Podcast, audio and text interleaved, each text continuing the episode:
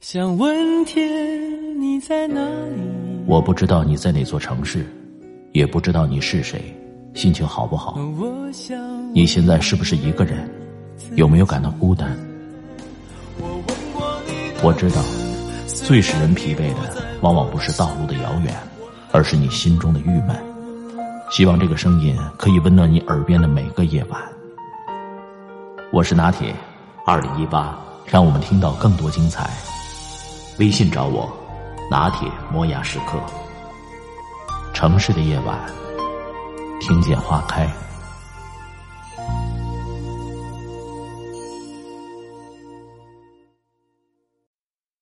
站前，我有一只松鼠。它原先的主人在我上车的时候，很巧妙的把它作为礼物，悄悄的塞进我的大衣口袋里。当时。我已经相继欣赏而谢绝了一头滑头滑脑、气味浓重的北极浣熊，一只年满一岁的豹猫，一头四个月大的小母狮和一只像生菜盆一样大、人家向我保证会伸出爪子的名叫阿纳托尔的癞蛤蟆。我曾在别处说起过这头巴西松鼠，它全身呈深铜绿色，翘起的尾巴顶端和腹部则是红色的。兴许我这样描绘它还早了点其实我对它并没有一个基本的了解，因为那个时候我把它叫做母松鼠利科特。比我聪明的人恐怕也会弄错的。我一开始就觉察到皮蒂里基确实野性十足，换句话说，他对于人一无所知，竟以为可以无所顾忌。他的身上燃烧着一颗海盗和山大王的灵魂，并在他那站起来才二十二公分长的身体内随意的表现出来。第一天，他就把波斯猫吓得直哆嗦，而八狗在他面前竟说不出话来。瞧着这个快快活活、疯疯癫癫的家伙，一本正经的坐在椅子的靠背上，瞪着那双羚羊般椭圆形眼睛，盯着每一样东西，谁会不发抖呢？他一边口中喳喳作响，一边摇晃他那镶有一条绦带的可爱的圆耳朵，把榛子壳和他的威风胡乱撒向我那些惊愕不已的小动物。第一天，他喝牛奶，在我的头发蹭干净两只手，然后模仿松鸦的叫声往空中蹦跳。他沿着天花板的凸石奔跑，过一会儿。又趴在一块路易十六时代的地毯上，把一个戴头盔的半裸人物的鼻子吃掉。不过，他并不认为我会惩罚他。他又回到我的肩上，梳理我的头发，把冰冷而友好的小鼻子、肉乎乎的舌头在我的耳朵下方蹭。他那独特的气息，散发出麝香的芬芳。他真是挺好看的。可是他对人亲热吗？我的男女朋友这么问道。我觉得他们这样直截了当的提出问题真是放肆。他们的问题总是同样的问题，多么苛刻，而且对待动物多么卑劣。有来有往，可我们又给了些什么呢？一点食物和一条锁链。拴住他！他抓了一团毛线，一条在皮蒂里基童年时就箍在他腰周围的铁链磨损了他的皮毛。他那如羽毛般轻盈、如火焰般闪烁、翘在空中的尾巴，在跳来跳去的时候，便发出一种如苦役犯戴的镣铐的声音。抓住他，把他拴住！他把糖果盒拿走了。他被拴住之后，就把手指长长的手，那一天要洗十次，保养的很好的手，塞进钢制腰带和肋部之间，陷入沉思。当我带他去乡间的时候，我恍然大悟，直到那时，他一直过的是沉闷的城市生活，他没有立刻走出敞开的龙门。他把一双手紧紧的贴在胸前，出神的凝视着由花园、草地和大海构成的一片无边的绿色，身体则有规律的站立，我只能把这种站立比作生命垂危的蝴蝶的抖动。他的美丽的如一颗泪珠般凸起的眼睛里映出一片绿色。不过，皮蒂里基已经和我们一道生活了相当的时间，并不指望有过分的恩赐。我牵住链子的另一端，他便随我一起在草坪上行走。在草地上，他干净利落的小便采摘一粒粒黑色的野果子，然后他用前肢攫住一棵鲜花盛开的女贞树底部的树丫，发疯似的摇晃它，咬住它，仿佛要看看这树枝是不是活的。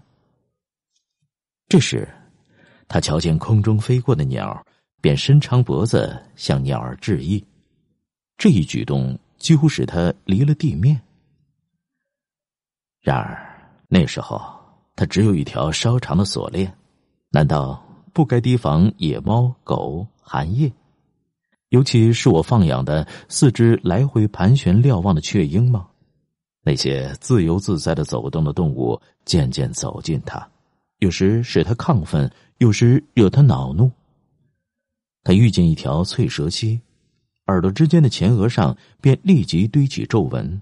竖起了脖子和尾巴的簇毛，血丝也蒙上了暗色水晶一样的眼睛。在我起来调解之前，皮蒂里基已经翻了个空心筋斗，像只好斗的公鸡在空中打了个旋儿。那如如而动并不伤人的小蛇依然躺在地上，断成两截。但是。对癞蛤蟆，松鼠只能表现出相当反常的厌恶。有时，它向表皮长满疙瘩、肥肥的雌性癞蛤蟆伸出爪子，显得挺友好的搔它那脓包状的脑袋。于是，癞蛤蟆却鼓起肚子表示抗拒。皮蒂里基气得眼都红了，发出刺耳的喊杀声。他度过了愉快而又充实的复活节假日。他发胖了，除了我敞开给他的榛子、核桃、杏仁外，他还咬了窗帘和镜框的一角，凿穿了一个钥匙，整天把一根葡萄枝搂在怀里走来走去，用嘴唇舔着。他轻盈的在我双肩之间窜来窜去，往我耳朵里吹气儿。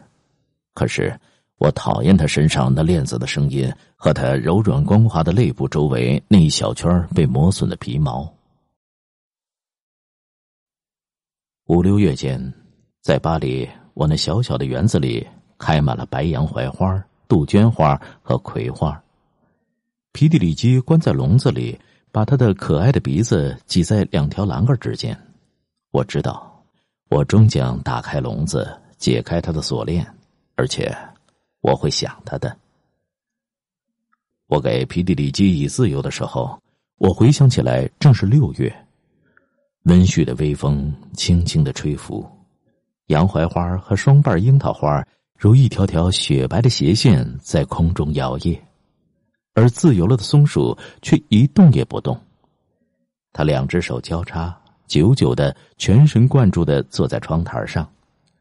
他开始做他的习惯动作，把手塞进腹部和链子之间，但他没有找到链子。他笨拙而轻轻的跳了一下。估量那根原先拴住他的锻炼带的确切长度，然后又试着跳了一下。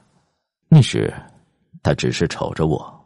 最后，他不安的咳嗽，急急的奔跑起来，然后消失的无影无踪。暮霭降临时，我叫唤他的名字，但是没有用。可是夜色深沉时，窗台上面响起了松鼠那轻轻的、朴实的干咳声。它呼唤着我。皮蒂里基像主人似的回到了房间。他步履蹒跚，因为户外的空气、树木、鲜花和海拔高度而为之心醉。他就着洗漱盆的水畅饮，用一双手梳洗一番，准备床铺。那个他每天晚上打开，然后又裹在身上的毛线团像粗汉那样的嘟囔：“我的床，我的床。”夜里，他乱梦萦绕。第二天，我又见到他自由自在的坐在床边，等待着折断那条其实已经不再存在的链子。那天，他没有离开花园，在杜鹃花、洋槐花丛中，在我那低矮的房子天沟里，虫又开始像人间天堂一般的生活。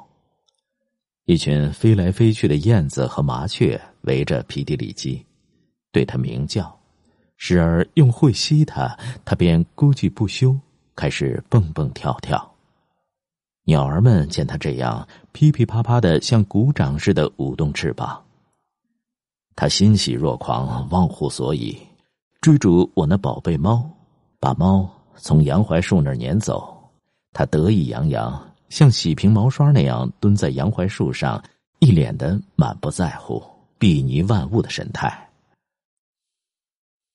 哼，现在轮到谁了？放假了，我们管不着他了。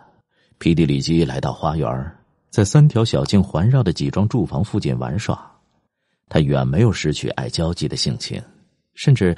他还向那儿的居民施展自己的社交影响，于是便有人来告诉我：“看看看看，皮蒂里基在尼古罗街的午餐吃了高脚盘里的核桃和一些葡萄干儿。皮蒂里基在维塔尔街躺了两个小时，他坐在钢琴上听小姑娘学唱歌。有人从埃格隆鲁勒太太家来。”说要看看皮蒂里基有没有带来一把镶银的玳瑁小梳子，他是从小梳妆台上拿走的。埃格隆罗勒太太说：“如果找不到也没关系。”他每天早出晚归，精力充沛，皮毛光亮。因为获得自由的缘故，甚至因为感恩的缘故，他显得神采奕奕。他从不忘记回家。从不忘记像我烂石松鼠似的爱抚和亲吻。这重新开始的世界，这一平衡的状态，这野生动物和我们之间的纯洁关系，持续了两三个星期。一天晚上，皮蒂里基没有回来，后来的晚上，也没有再回来。我确信，人类的双手又重新攫住了他。攫住它的皮毛，它用来滑跳的柔软的后爪，它那为伸出脑袋让人抚摸而贴在两侧的耳朵。正是因为想起皮蒂里基，想起那些生活在我们中间感到别扭因而悲伤的隐居起来的其他野生动物，我才常常体味到对人的厌恶。